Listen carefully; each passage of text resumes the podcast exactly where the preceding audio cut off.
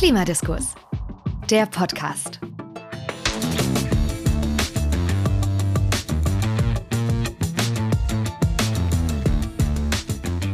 Herzlich willkommen zu Klimadiskurs, der Podcast. Mein Name ist Ingo Wagner. Und mein Name ist Sebastian Krieger. Und wir dürfen Sie heute wieder durch Klimadiskurs, der Podcast, führen. Hallo Sebastian. Hallo Ingo.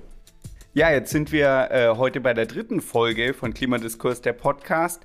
Ich möchte mich bei allen HörerInnen bedanken für das positive und konstruktive Feedback auf die ersten beiden Ausgaben, zum Beispiel auch per Mail an podcast.klimadiskurs-nrw.de. Sebastian, was gab es denn auf die zweite Folge äh, an besonderem Feedback? In der zweiten Folge haben wir gesprochen über dieses Zusammenspiel zwischen individueller Ebene und politischer Ebene. Und in vielen Gesprächen, die wir im Nachgang auch geführt haben, wurde betont, dass eben nicht nur das zwei Pole sind, sondern auch ganz viel Zwischenraum da ist, wo wir einfach äh, Engagement zeigen können in verschiedenen Rollen, die wir haben, als Arbeitnehmerin, Arbeitnehmer beispielsweise oder eben im gesellschaftspolitischen Engagement. Das ist ja tatsächlich ein ganz wichtiger Punkt, den haben wir auch nicht umsonst gemacht. Schön, dass die ZuhörerInnen das auch so sehen. Ich habe das gestern Abend wieder bei meinem Kursabend 4 bei Klimafit ganz deutlich gehabt im Gespräch mit den TeilnehmerInnen und Referentinnen. Also das passt äh, natürlich gut und ist ähm, wenig überraschend, aber sehr schön.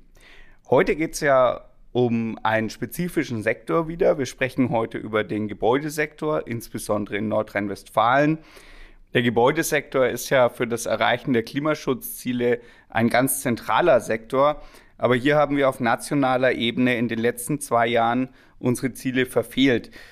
Es gibt da auch viele Herausforderungen. Ja, wir haben einerseits auf Bundesebene das Ziel, 400.000 neue Wohnungen pro Jahr zu bauen, äh, müssen aber gleichzeitig natürlich die Klimaschutzziele einhalten und bezahlbar muss das Ganze auch noch sein. In der Vergangenheit gab es jetzt leider eher öfter mal negative Schlagzeilen, gerade zum Beispiel mit Blick auf das Auslaufen lassen der KfW-Förderung und jetzt auch bei der Neueinstellung der Förderung, die war ja ganz rasch äh, vergeben. Dabei ist die Förderung natürlich auch ein ganz zentraler Bestandteil, um äh, da ähm, nicht nur den Weg zum Ziel zu machen, sondern das Ziel zu erreichen.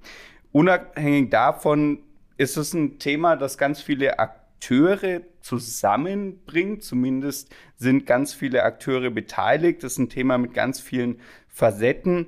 Und äh, deswegen ist es vielleicht nicht unbedingt ein Zufall, dass die älteste Akteursinitiative, die wir bei Klimadiskurs NRW haben, die Gebäudeallianz NRW für Klimaschutz ist.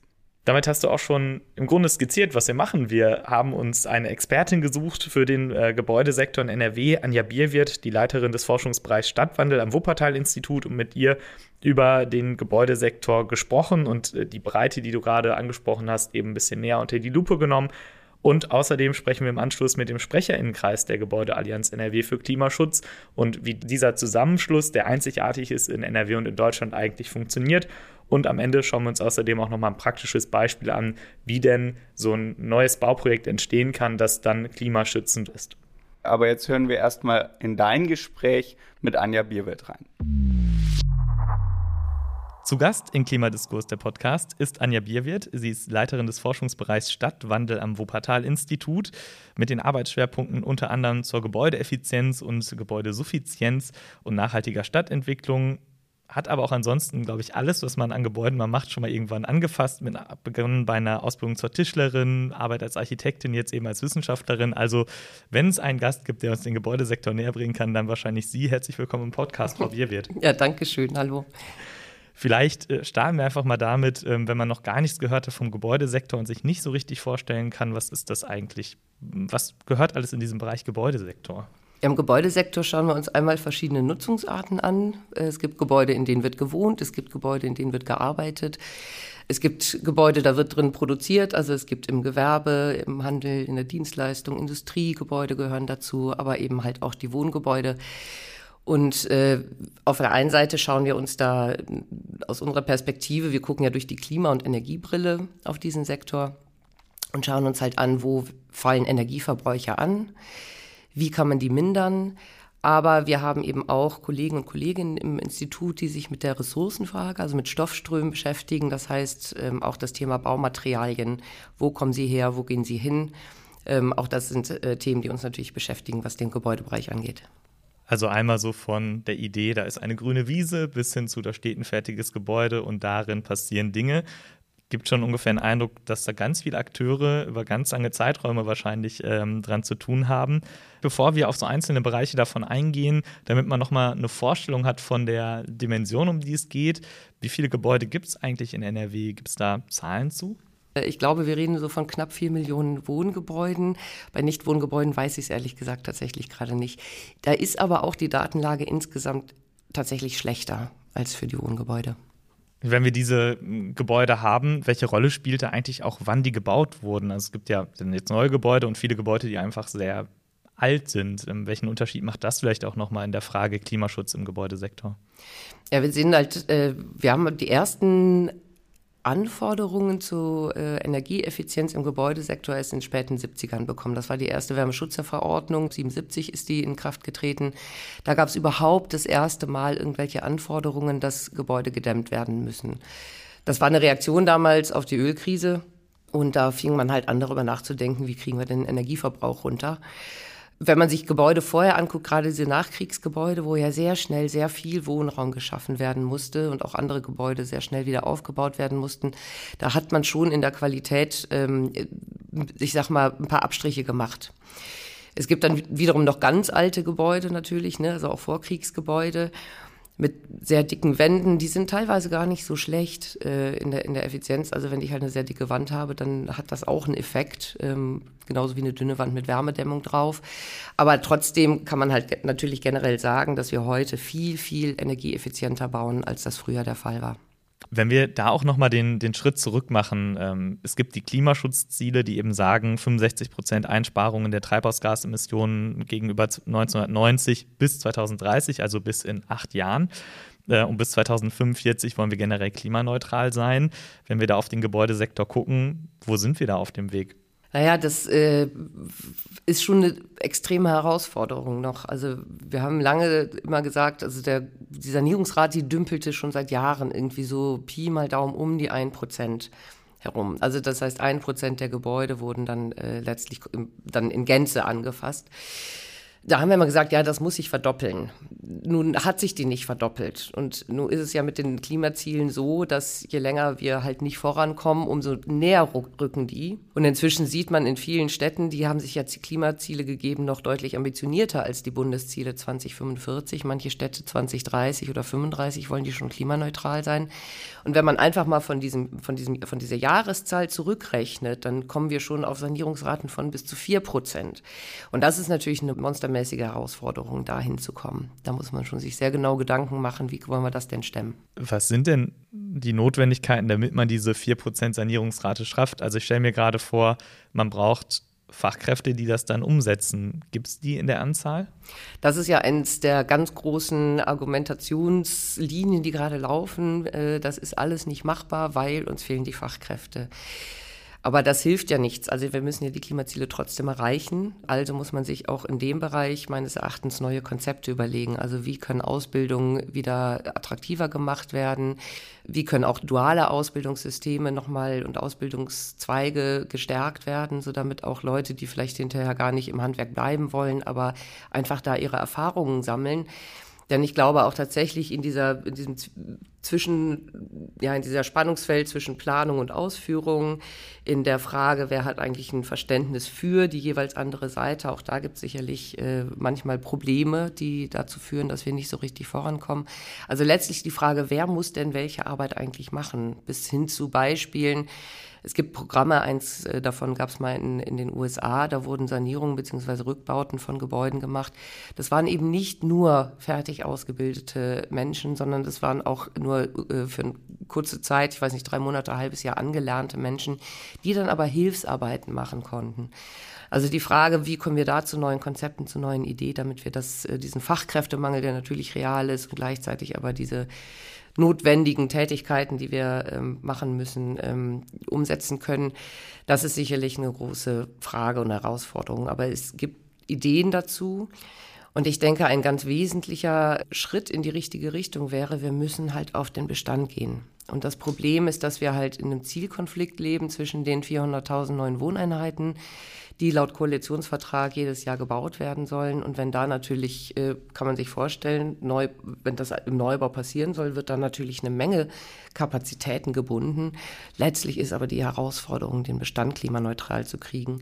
Und letztlich auch vor Hintergrund von nicht nur Klimaschutz, sondern auch Ressourcen- und Flächenschutz, diese 400.000 Wohneinheiten, so wie die, wir sie denn wirklich dann auch in dem Umfang brauchen, im Bestand auch zu etablieren. Also sprich, wir müssen auf Brachflächen, wir müssen auf Baulücken gehen, Nachverdichtung, optimierte Nutzung von Gebäuden. Das sind alles Themen, wo wir schon einen ganz großen Anteil dieses Wohnraummangels eigentlich adressieren könnten. Aber auch der muss im Bestand passieren. Genau, da sind wir schon bei diesem nächsten Punkt eigentlich die Frage, es sind ja nicht immer nur die Fragen Klimaschutz, die im Bereich Wohnen eine Rolle spielen, sondern vordringlich ja die Fragen, äh, ja, haben wir überhaupt genug Wohnungen? Wo können die entstehen und wie sind die bezahlbar. Jetzt haben Sie gerade schon ein paar Begriffe genannt, vielleicht können wir da durchgehen. Also Ihr Vorschlag ist, im Bestand mehr Wohneinheiten zu schaffen. Vielleicht können Sie einmal kurz erklären, was meint denn dann Brachflächen, was sind da Beispiele, was bedeutet Nachverdichtung, dass wir so einen Eindruck davon bekommen, ähm, wo und wie können dann diese Mehrwohnungen möglichst wenig klimaschädlich entstehen. Vielleicht so ein bisschen flapsig ausgedrückt, eigentlich gibt es genug Wohnraum, er ist nur schlecht verteilt. Denn wir sehen ja auf der einen Seite eben, dass Effizienz wirkt, ne? also dass äh, der, Gebäude, dass der Energieverbrauch pro Quadratmeter zwar sinkt im Gebäudebereich, aber eben nicht absolut gesehen. Und die Kompensation dessen, warum es da nicht zu wirklichen Einsparungen kommt, ähm, liegt daran, dass wir immer mehr Wohnfläche pro Person verbrauchen. Und auch das ist halt ein stagnierender Trend eigentlich seit über mehrere Jahrzehnte schon. Und sehen aber eben auf der anderen Seite auch, dass ähm, mehr Wohnfläche längst nicht für alle Leute auch immer gleich mehr Lebensqualität ist. Also das heißt, wie können wir da ansetzen, wenn Menschen, die vielleicht irgendwann mal mit der Familie im Haus gewohnt haben, dass ihnen jetzt zu groß geworden ist, nachdem die Kinder rausgezogen sind, wie kann man die dabei unterstützen, dass sie wieder wirklich auch in einem adäquateren Wohnumfeld leben, dass das Haus keine Belastung mehr ist ob sie das eigene Haus abtrennen, Wohneinheit untervermieten oder ob sie in ein altengerechtes Wohnangebot in der Nähe ziehen können und das Haus wird frei für äh, eine Familie, die sucht. Also das sind alles so Ansätze, die äh, bisher politisch zumindest sehr wenig adressiert werden auch sehr wenig auf dem Schirm sind, wenn es um die Frage von Klimaschutz geht. Ähm, und natürlich muss man sich auch mal anschauen, jetzt, äh, um auch nochmal die Nichtwohngebäude mit zu bedenken, wir haben jetzt zwei Jahre sehr viel Erfahrung gemacht, äh, jedenfalls für Menschen, die Büroarbeiten haben, so wie ich, äh, mit Homeoffice, mit, mit Online-Meetings und so weiter. Inwiefern wird so flexible Arbeitszeiten sich vielleicht auch fortsetzen? Wie viel Wohn Bürofläche ist dann vielleicht auch einfach äh, gar nicht mehr in dem Umfang genutzt und gar nicht mehr nötig. Und dann kommen wir zu der Frage, wie können wir Leerstände besser auch umnutzen. Und das ist auch tatsächlich etwas, was gar nicht mehr so leicht ist, gewerblich genutzte Fläche in Wohnen umzuwandeln. Aber da ist natürlich ein großes Potenzial. Brachflächen ist dann etwas, ja, da ist dann eine Nutzung nicht mehr notwendig. Das kann jemals Industrie sein oder alte Militärgebiete. Das sind so Konversionsflächen, große Konversionsflächen. Können aber auch mal kleinerer Art sein. Da ist irgendwo eine Baulücke entstanden, ähm, wo ein Haus mal abgerissen wurde, was nicht mehr sanierbar war. Also da gibt es schon auch eine ganze Menge Möglichkeiten. Andere Ansätze gibt's, äh, finde ich auch immer ganz spannend, weil wenn man durch die Stadt läuft, gibt es ja eben nicht nur die hohen Wohngebäude, sondern es gibt auch gerade gewerbliche Gebäude, äh, Garagengebäude, Parkhäuser oder ähnliches, die sind immer gar nicht so hoch. Also auch wie kann man, wie kann man da noch aufstocken, wie kann man da nachnutzen und nachverdichten. Das sind alles so Potenziale, die viel schwieriger, kleinteiliger und anstrengender sind, als auf die grüne Wiese zu bauen. Aber de facto haben wir nicht nur ein Klimaschutzziel, wir haben auch ein Flächenschutzziel. Und die beiden hängen sehr eng miteinander zusammen. Sie sagten das eingangs schon, Gebäudesektor umfasst ja auch die Frage, woher kommen die Ressourcen für diese Bauten? Und ob ich jetzt auf dem Parkhaus eine Etage draufbaue oder auf die Wiese, ich muss ja irgendwoher meine Materialien dafür nehmen. Und auch die ähm, besitzen ja Energie oder da ist ja Energie reingeflossen, was eben so als graue Energie bezeichnet wird, also das, was überhaupt für die Erstellung von Gebäuden betrachtet wird. Was muss ich denn da tun im Hinblick auf Klimaschutzziele, ähm, ja, in dieser Herstellung und Verwendung von Ressourcen? Das ist natürlich eine große Frage. Also woher, wo werden eigentlich die Rohstoffe äh, gewonnen? Wie werden die zu uns transportiert? Wie werden daraus welche Materialien, Bauteile gemacht? Das ist alles sehr, sehr energieintensiv. Und gerade im, Gebau im Baubereich ähm, gibt es auch viele Ansätze und die große Frage, ähm, wie kommen wir da eigentlich zu einer Kreislaufwirtschaft? Denn wir haben halt schon Unmengen an Ressourcen bei uns in Deutschland ja verbaut, nicht nur in Gebäuden, auch in den dazugehörigen Infrastrukturen, in Straßen, in Leitungen und was weiß ich nicht alles. Gleichzeitig sehen wir ja an vielen Stellen eben auch eine Verknappung, ne? denn viele Rohstoffe, die da drin stecken, sind halt nun mal endlich. Und die Frage, wie kommen wir da zu einer Kreislaufwirtschaft, dass wir diese Stoffe, die da drin stecken, ähm, tatsächlich auch wieder einer, ja, ich sag mal, einer qualitätsvollen Nutzung zuführen können. Also wenn wir im Klimaschutz schon nicht auf dem richtigen Weg sind, da sind wir noch in, richtig in den Kinderschuhen. da ist noch sehr viel Luft nach oben. Ist aber natürlich ein total relevanter Punkt. Es gibt eine ganze Reihe von Möglichkeiten, auch ähm, Konstruktionen so zu entwerfen oder zu, so, zu designen, dass sie das Gebäude zum Beispiel besser reparabel sind, dass sie auch, wenn sie wirklich mit ihrer Lebenszeit am Ende sind, besser rückgebaut werden können, anstatt einfach abgerissen werden. Also dass auch Materialien wieder sortenrein getrennt werden können, was halt eine ganz gute Voraussetzung ist, um hinterher wirklich auch ähm, ein bestimmtes Material wiederverwenden zu können, was da drin steckt, anstatt dann halt irgendwie so einen wilden Mischmasch zu haben, mit dem man eigentlich nichts mehr anfangen kann, außer es unter eine Straße zu kippen, die neu gebaut wird. Ja, das wäre jetzt die Frage. Wenn, wir haben ja eingangs gesagt, ganz viele Gebäude, die nach dem Krieg gebaut wurden, die sind dann jetzt so 70 Jahre ungefähr. Was ist denn so die Lebensdauer ähm, eines Hauses? Und wenn wir diese Nachkriegsbauten nehmen, was passiert denn, wenn die irgendwann abgerissen werden müssen? Was kann man damit noch machen? ich sag mal, es gibt ja Gebäude, die sind schon ein paar hundert Jahre alt, ne? die stehen auch heute noch. Und ähm, gleichzeitig gibt es halt, äh, und das sind halt tatsächlich Gebäude, die oft aus, aus dieser Zeit kommen, wo einfach der Druck so hoch war. Und ich, ne, ist aus, aus damaliger Zeit total gut zu verstehen, dass man dann in der Qualität halt Abstriche macht, weil es einfach schnell gehen muss, möglichst billig sein muss und einfach in großer Masse produziert werden muss. Und das sind aber tatsächlich das, was heute, ähm, ja, auch wirklich, würde ich mal sagen, in fast jeder Stadt wahrscheinlich irgendwo als Schrottimmobilie irgendwas davon rumsteht. Es kommt wirklich immer sehr darauf an, wie es konstruiert ist. Also ich sage mal so ganz grob, wenn man auch gar nicht erst bis zum Recycling kommen will, sondern vielleicht auch Bauteile wiederverwenden möchte oder auch, auch einzelne Materialien gar nicht erst äh, ins Recycling bringen muss, sondern die auch wirklich direkt wiederverwenden kann, dann gilt ein ganz äh, einfacher Grundsatz, Kleben ist schlecht, Schrauben, Dübeln, das ist schon besser. Ne? Das kriegt man einfach besser wieder auseinander, so dass das halt, ohne dass da irgendwelche Reste äh, aneinander kleben bleiben. Ich glaube, die große Herausforderung ist letztlich tatsächlich das, also zum einen überhaupt diese, diese Technologien, die sind teilweise da. Es ist natürlich im Moment noch ähm, deutlich teurer, aber da wirklich auch einen Markt für zu schaffen. Ich, ich habe mal gehört, in der Schweiz wurde halt festgeschrieben, dass in Neubauten ein bestimmter Anteil rezyklierter Materialien drin sein muss oder rezyklierter Stoffe. Und dadurch hat sich halt ein Markt entwickelt. Und solche politischen Rahmenbedingungen zu schaffen, das ist etwas, wo es hier meines Erachtens noch fehlt. Es ist aber ein Thema, also ich würde mal sagen, gefühlt kommt. Im Moment wäre es das, glaube ich, wenn man noch nicht weiß, was mache ich mit den Stoffen. Man kann die immer noch irgendwie klein machen und zu Asphalt verarbeiten, wenn ich das irgendwie richtig im Hinterkopf habe. Ja, meistens wird es unter den Asphalt gekippt. Okay, also noch, ist noch nicht mal gut genug, dass, äh, dass ich mit einem neuen Auto drüber fahre, aber unten drunter ist es okay.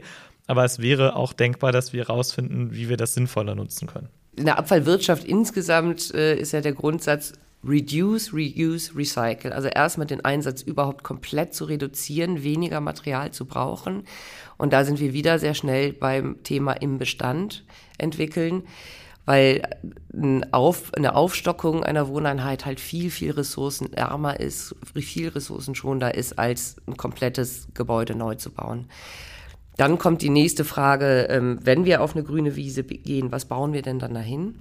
Äh, eine Einfamiliensiedlung ist, also ein Familienhaus ist halt einfach das flächenintensivste, was nicht nur an dem Haus selbst liegt, sondern eben auch an der begleitenden Infrastruktur, die gebaut werden muss. Ähm, also wenn ich 50 Menschen in Einfamilienhäusern habe, muss ich halt sehr viel Straße bauen, sehr viel Energieversorgung dahinlegen, sehr viel Stromversorgung dahinlegen, Abwasser, Zuwasser und, und, und.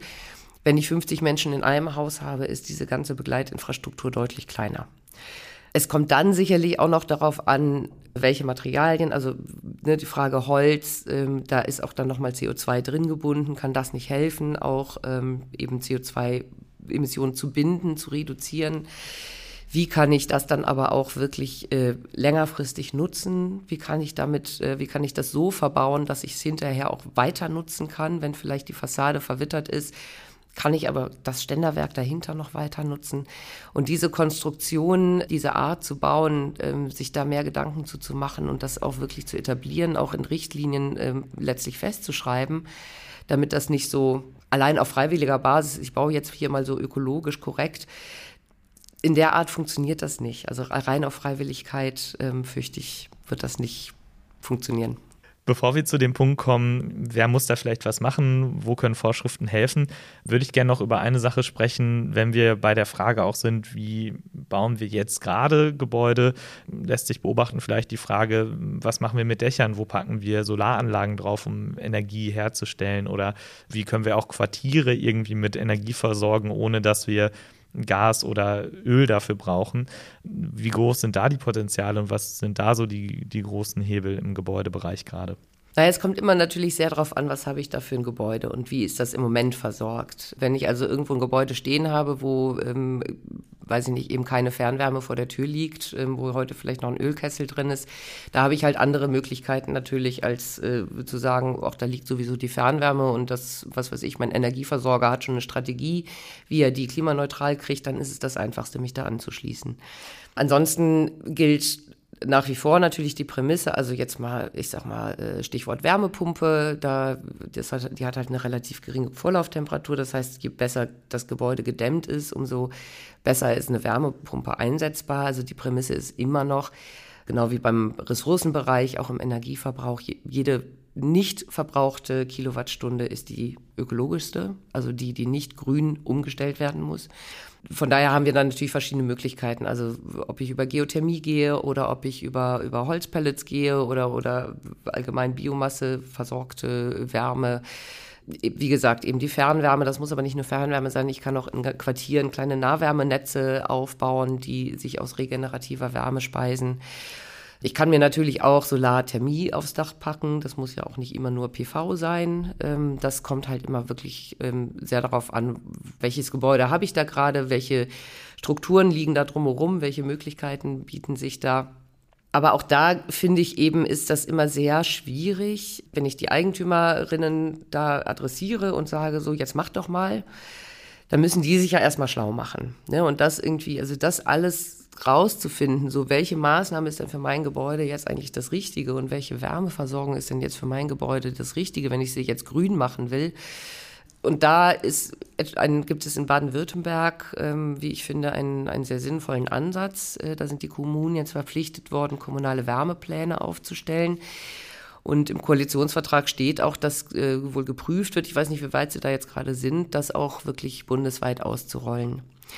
Und das ist meines Erachtens sehr sinnvoll, denn wenn ich wirklich mal einen Überblick habe, welche Gebäude in meiner Stadt mit welcher Energie gerade versorgt werden, wo sind leitungsgebundene Energien und äh, ver vergraben, wo ähm, halt noch nicht, in welchem Quartier macht dann so ein Nahwärmenetz Sinn? Oder wo muss ich tatsächlich Einzellösungen vielleicht für, für, für einzelne Gebäude finden? Dann ist das auf jeden Fall eine wie ich denke, aus einer strategischen Sicht ein total hilfreiches Instrument.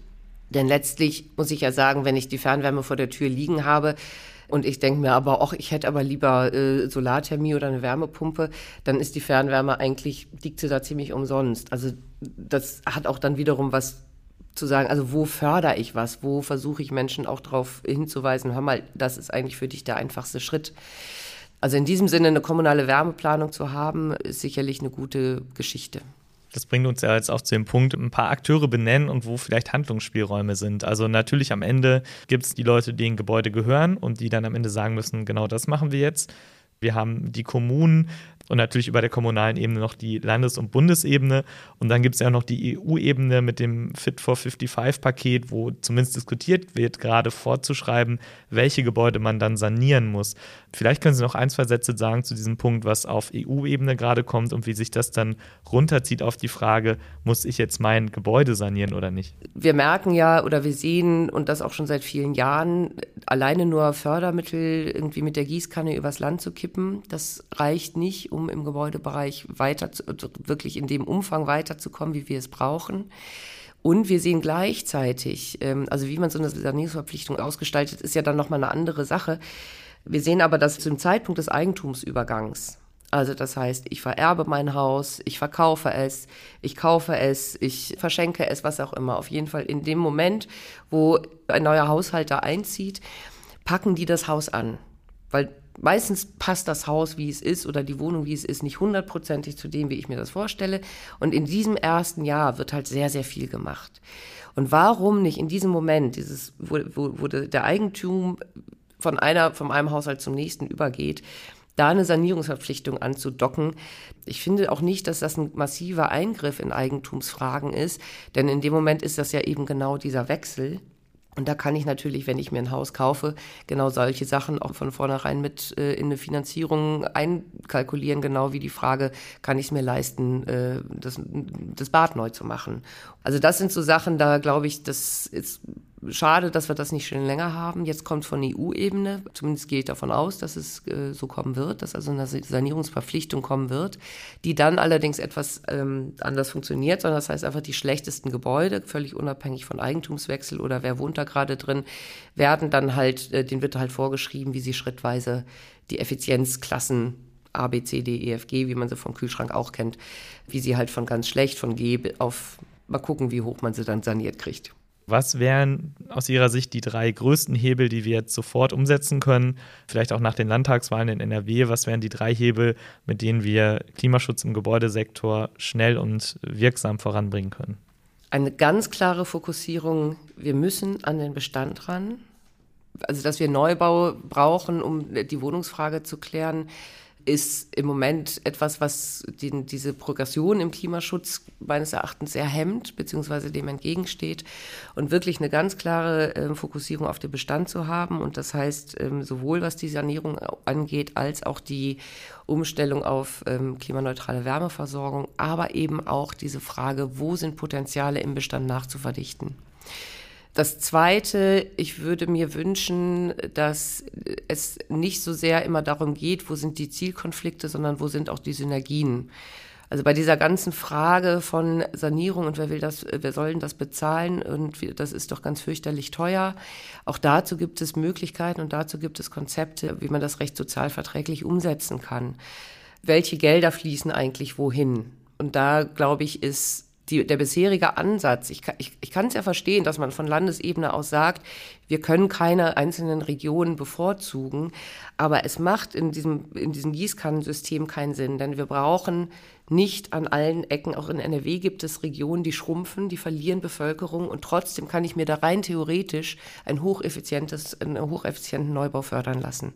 Und das ist für damit ist für den Klimaschutz überhaupt nichts getan. Und sich das wirklich auch zu überlegen, an welchen Stellen brauchen wir eigentlich was bis hin zu der Frage, an welchen Stellen brauchen wir eigentlich welche Wohnangebote.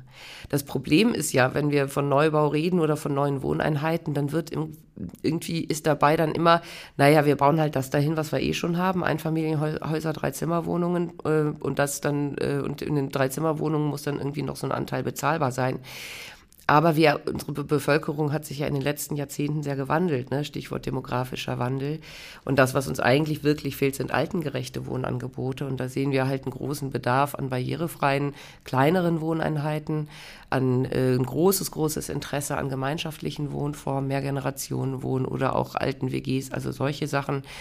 Und das mit im Blick zu haben, und zu sagen, wie kann man da solche Angebote schaffen, damit eben genau diese zu groß gewordenen Wohnungen und Häuser auch freiziehen, dieses Thema sich mit auf die, äh, ja, sich mit in diese, in die Klimaschutzrichtlinien im Gebäudebereich, das überhaupt zu berücksichtigen, das ist äh, ein ganz, ganz großer Wunsch.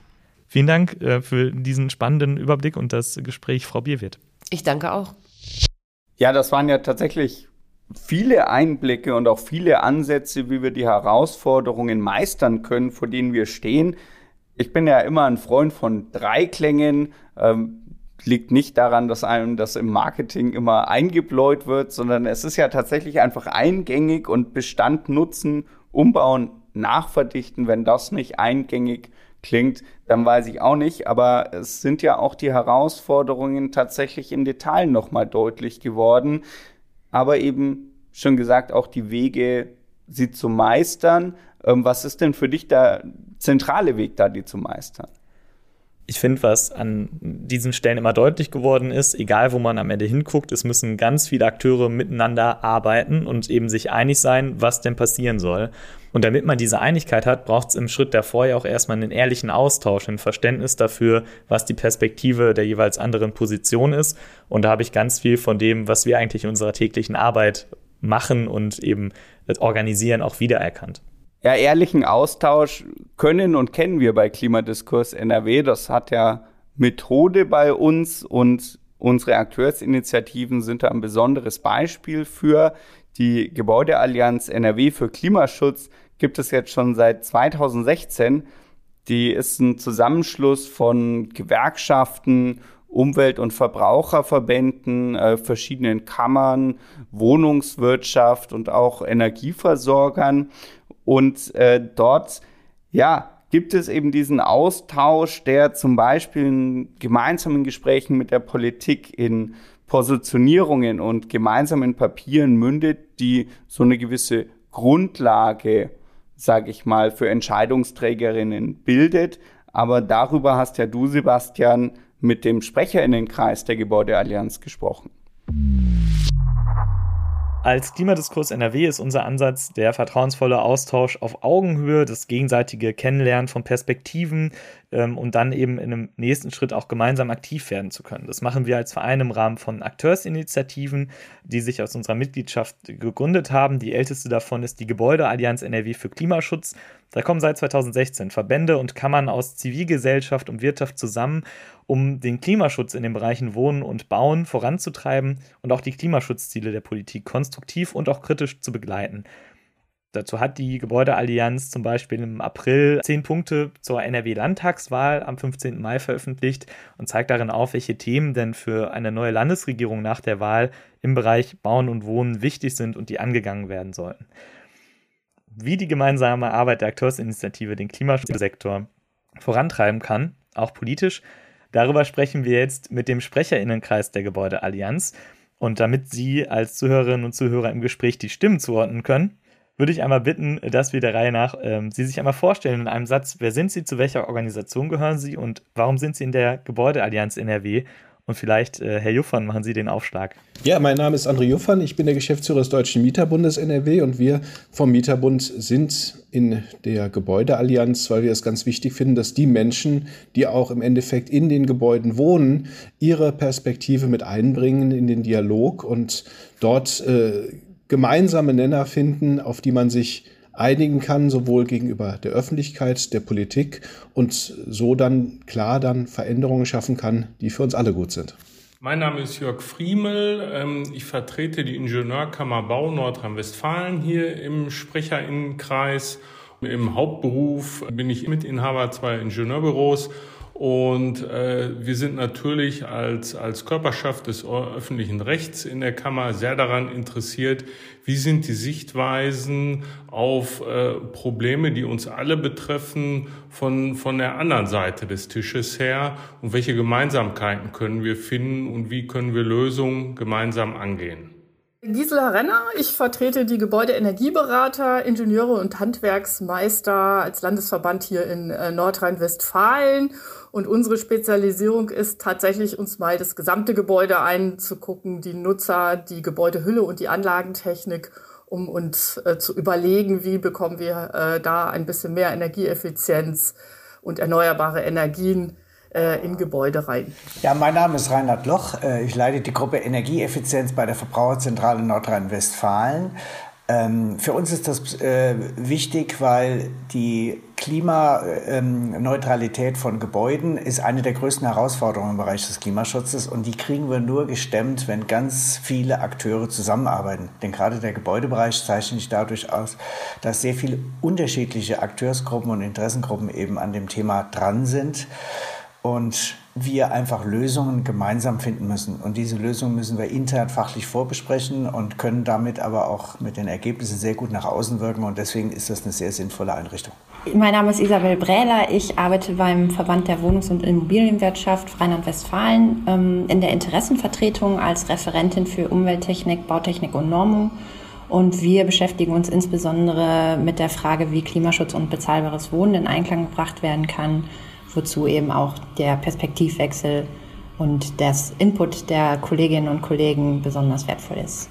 Als erste Frage an Sie, Frau Renner, was zeichnet die Gebäudeallianz NRW für Klimaschutz eigentlich aus? Was macht sie so besonders? Für uns ist das nochmal äh, ganz wichtig, mit, mit anderen äh, pra äh, Praktikern äh, auszutauschen, um nochmal unterschiedliche Sichtweisen ähm, zu diskutieren, ähm, äh, die eigenen Positionen zum Teil auch nochmal zu hinterfragen oder zu schärfen und vielleicht eben auch äh, neue Ideen zu entwickeln. Äh, weil ein kluger Mensch hat äh, mal gesagt, ähm, die Innovationen ähm, passieren am ehesten an den Schnittstellen äh, von, äh, ja, von den ganzen Themen. Und äh, da ist eine breite Aufstellung äh, halt immer noch wichtig, äh, weil wir müssen ja doch äh, sehr dran arbeiten, ähm, Ideen zu schmieden, ähm, wie wir hier in dem Bereich Klimaschutz weiterkommen. Mit Blick auf die Zusammensetzung ähm, der Runde, Herr Loch, ähm, wie außergewöhnlich ist das, dass diese Breite ähm, der Akteure in einem Bündnis zusammenkommt? Ja, das ist außergewöhnlich und ähm, zeichnet eben die Initiative oder unsere Zusammensetzung auch aus, äh, weil wir eben alle Aspekte, den Naturschutz, der Klimaschutz, aber auch die Investorensicht, äh, die Nutzersicht, die Verbrauchersicht zusammenbringen müssen.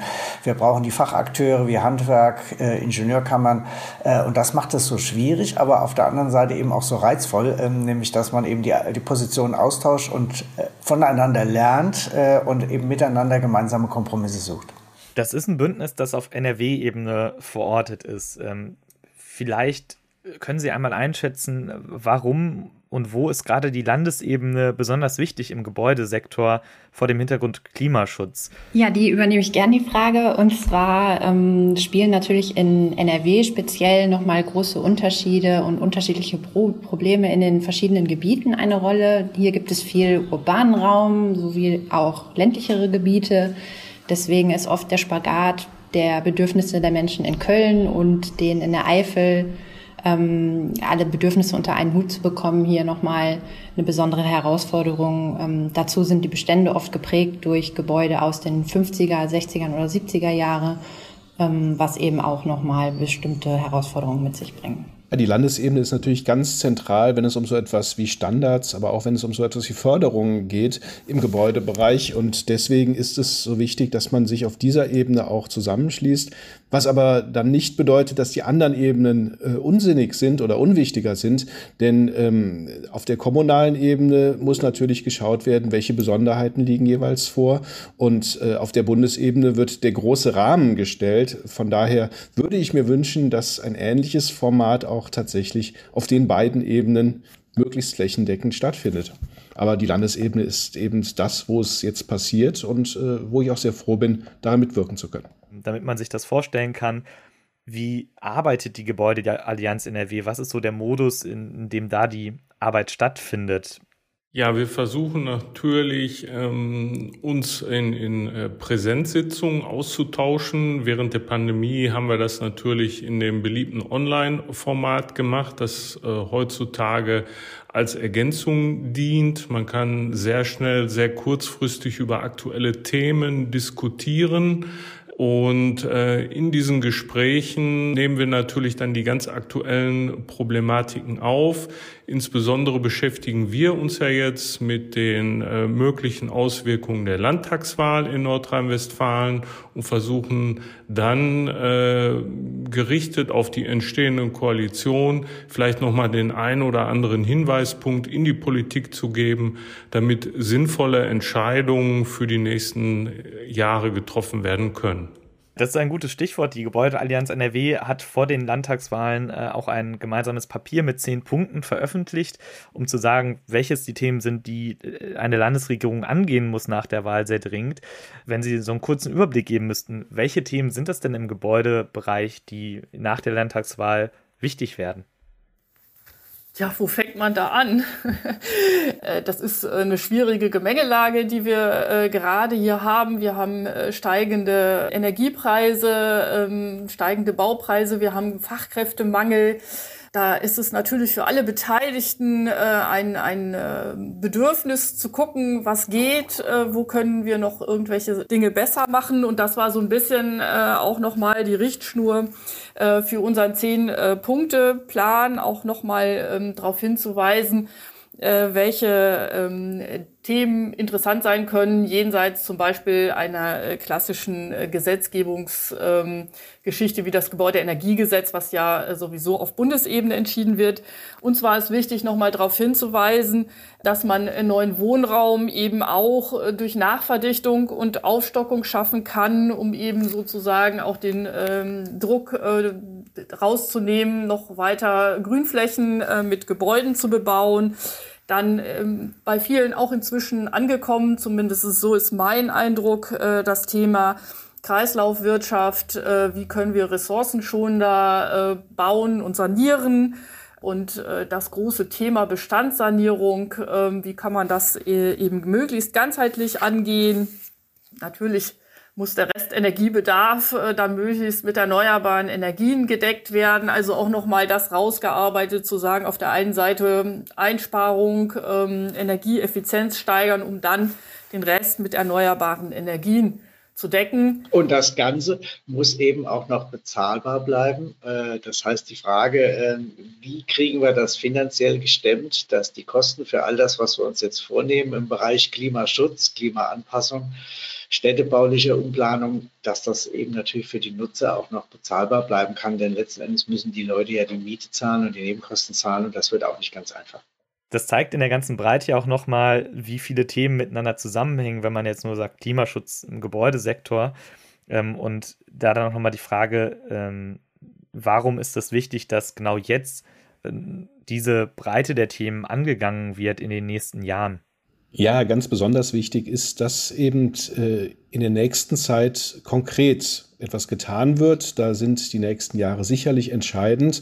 Und genau deswegen ist es auch so wichtig, dass alle Aspekte tatsächlich jetzt ihre Berücksichtigung finden, wo die konkreten Entscheidungen getroffen werden, damit nicht nachher jemand hinten überfällt und äh, die Ziele deswegen nicht erreicht werden, weil wir nicht alle Menschen mitnehmen können. Ich würde da vielleicht noch ergänzen, dass allein in den zurückliegenden Jahren schon ähm, sich die meisten oder viele Unternehmen auf den Weg gemacht haben in diese Richtung, aber man eben mitbekommt, dass aktuelle Instrumente und Maßnahmen für die recht ambitionierten Klimaschutzziele also auch nicht ausreichen. Von daher ähm, muss da eben, müssen jetzt neue Wege gefunden werden, wie man weiter aktiv werden kann und ähm, wie eben auch die entsprechenden äh, Leute dann auch unterstützt werden können, damit, was ja eben schon angesprochen wurde, das Ganze auch gleichzeitig noch bezahlbar bleibt. Ja, man muss äh, zusätzlich vielleicht noch einmal äh, berücksichtigen, wo es eigentlich hingehen soll. Wir sind ja jetzt ganz, ganz unterschiedliche Akteure, die äh, aus anderen Richtungen kommen, die gemeinsam ein Ziel haben. Der Weg, der ist vielleicht mal ein bisschen rechtsrum und ein bisschen linksrum, aber wir haben ein Ziel und wir haben eine große Aufgabe dabei, dass wir äh, auf dem Weg zum Ziel, nämlich den klimaneutralen Gebäudebestand, irgendwie realisieren, versuchen auch die Politik mitzunehmen. Das geschieht natürlich über, bei uns in Nordrhein-Westfalen über die Landespolitik, aber auch die Landespolitik kann Ideen nach Berlin befördern. Und das ist ganz wichtig, dass wir technisch zeigen, was möglich ist. Wir müssen zeigen, wo liegen die Nöte und Sorgen der ganzen Mieter. Ähm, und das ist eigentlich das, was auch unsere Aufgabe hierbei ist. Und das ist, glaube ich, ganz, ganz wichtig. Ich muss sagen, ich mag diesen Satz. Die Akteure nehmen die Politik mit.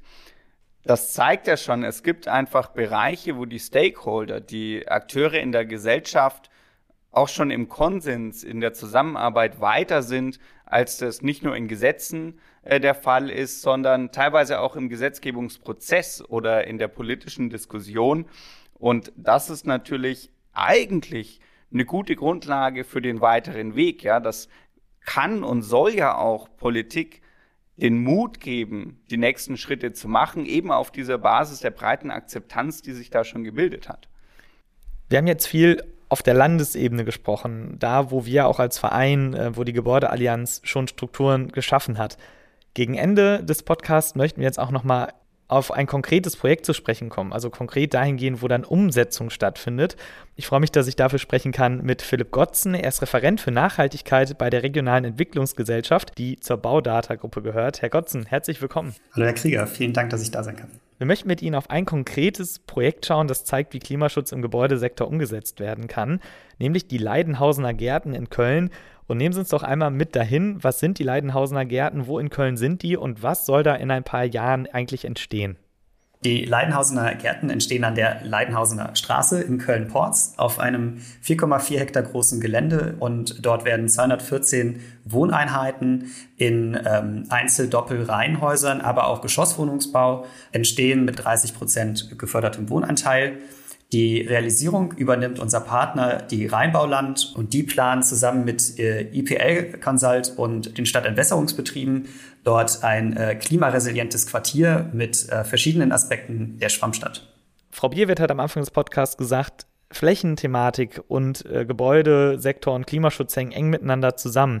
Wenn Sie da jetzt also neue Wohnungen entwickeln auf einer grünen Wiese, wie passt das damit zusammen, dass man sagt, hier entsteht eigentlich Klimaschutz im Gebäudesektor? Das ist eine sehr relevante Frage.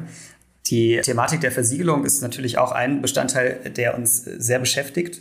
Und wir beschäftigen uns immer tiefer mit der Frage, was bedeutet Versiegelung und was verhindert sie.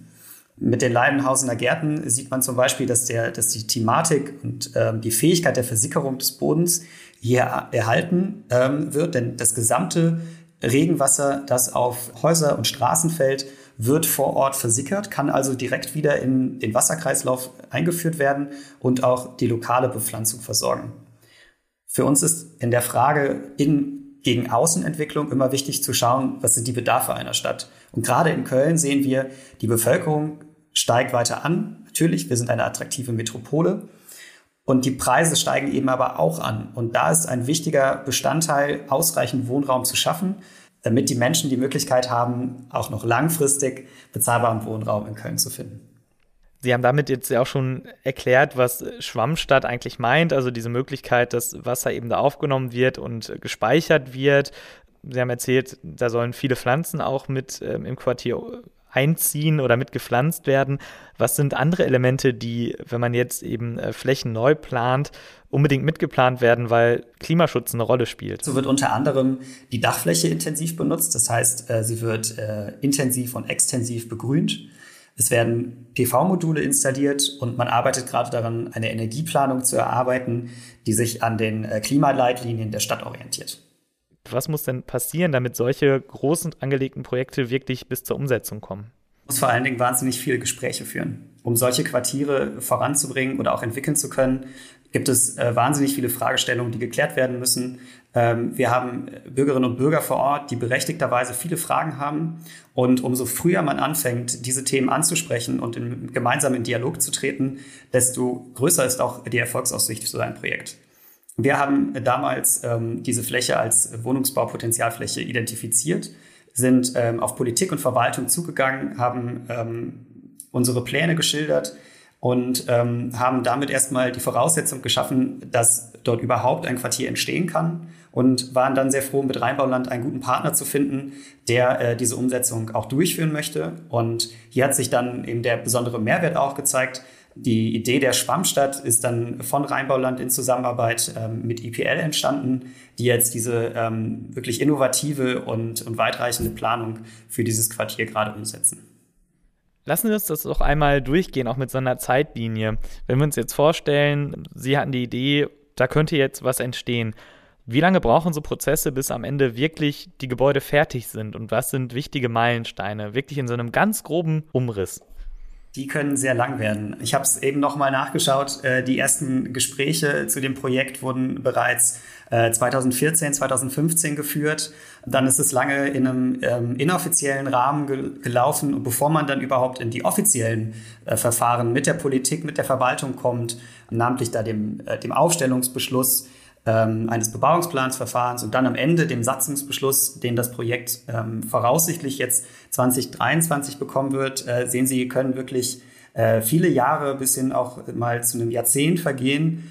Das kommt immer darauf an, wie viele Akteure sind involviert, ähm, wie kompliziert ist das Projekt, wie ist die Stimmung der Bürgerinnen und Bürger vor Ort, wie viel Planungsleistung muss quasi auch durch ähm, weitere einschränkende Faktoren wie Lärm, wie ähm, andere Emissionen eingebracht werden, wie ähm, kompliziert ist es damit umzugehen. Das kann dann mal schneller gehen, aber es kann eben auch etwas länger dauern.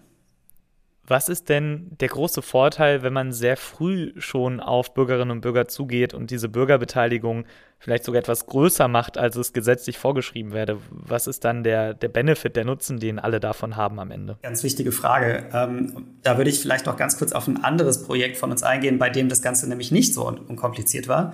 Wir haben ähm, damals die äh, Entwicklung von Rondorf Nordwest auch ähm, mit begleiten dürfen. Ein weiteres größeres Projekt in Köln. Und da war klar, wenn wir keine Lösung für die, für die Mobilitätsprobleme vor Ort liefern können, wenn wir keine Beruhigung des Ortes organisieren können, dann brauchen wir diese Quartiersentwicklung nicht, gar nicht anzugehen. Und ähm, heute können wir sagen, wir haben es geschafft, diese Probleme zu lösen. Die ähm, ÖPNV-Trasse ist in Planung. Es wird eine Umgehungsstraße geben. Und ähm, es sind auch viele Eingaben der Bürgerinnen und Bürger aufgenommen und ernst genommen worden, um dann gemeinsam in diese Quartiersentwicklung zu gehen. Und das hat dann letzten Endes auch dazu geführt, dass wir in äh, einer Bürgerbeteiligung vor 500 Leuten standen und es keine kritische Stimme mehr zu diesem Projekt gegeben hat, weil alle verstanden haben, dass es ein Mehrwert für die Siedlung sein wird. Aber um zu diesem Punkt zu kommen, sind langjährige, intensive Gespräche mit Bürgerinnen und Bürgern in verschiedensten Formaten notwendig. Das reicht dann von der Aula im Gymnasium bis hin zum Küchentisch bei den Eigentümerinnen und Eigentümern vor Ort. Wenn Sie das so beschreiben, das klingt so, als ob Sie sich und auch Ihre Partner da mehr Arbeit machen, als man eigentlich müsste. Wenn wir nur auf die gesetzlichen Vorschriften gucken, haben Sie da vielleicht recht. Was wir merken, die Voraussetzungen und die Bedingungen, wie wir Quartiere entwickeln, die werden eben nicht nur von den Gesetzen gemacht. Wir müssen ähm, die Bürgerinnen und Bürger vor Ort mitnehmen. Wir müssen die Politik mitnehmen. Wir müssen die Verwaltung einbinden. Wir müssen unzählige Interessen unter einen Hut bekommen. Und das schaffen wir nur, wenn wir über uns hinausgehen, wenn wir gucken, wie kann eine zukunftsorientierte Quartiersentwicklung aussehen. Und da arbeiten wir eben genau mit solchen Partnern zusammen, die Interesse haben, solche neuen, neuen Konzepte auszuprobieren und innovative, zukunftsweisende äh, Quartiere auch mit uns zu entwickeln. Und einen schöneren Schlusspunkt für unser Gespräch kann man sich ja fast gar nicht vorstellen. Vielen Dank, dass Sie bei uns waren, Herr Gotzen. Und schon sind wir am Ende unserer dritten Ausgabe angelangt. Wir haben wieder viel gelernt und Sie, liebe Zuhörerinnen, hoffentlich auch. Wir freuen uns aber natürlich nicht nur, dass Sie uns zuhören, sondern wir freuen uns auch über Ihr Feedback. Sebastian, wie erreicht uns denn dieses Feedback? Wir freuen uns sehr, wenn Sie uns auf unseren Social Media Kanälen folgen und Kommentare hinterlassen. Sie finden uns auf Twitter, auf LinkedIn, auf Instagram und auch auf Facebook unter Klimadiskurs NRW. Und natürlich können Sie uns auch oldschool eine E-Mail schreiben an podcast.klimadiskurs-nrw.de. Bleibt uns nur noch zu sagen, danke fürs Zuhören kommen Sie wieder. Der nächste Podcast, die nächste Folge von Klimadiskurs, der Podcast kommt bestimmt. Machen Sie es gut, bleiben Sie gesund. Klimadiskurs, der Podcast, wird fachlich und finanziell unterstützt von der Deutschen Bundesstiftung Umwelt und der Stiftung Mercator.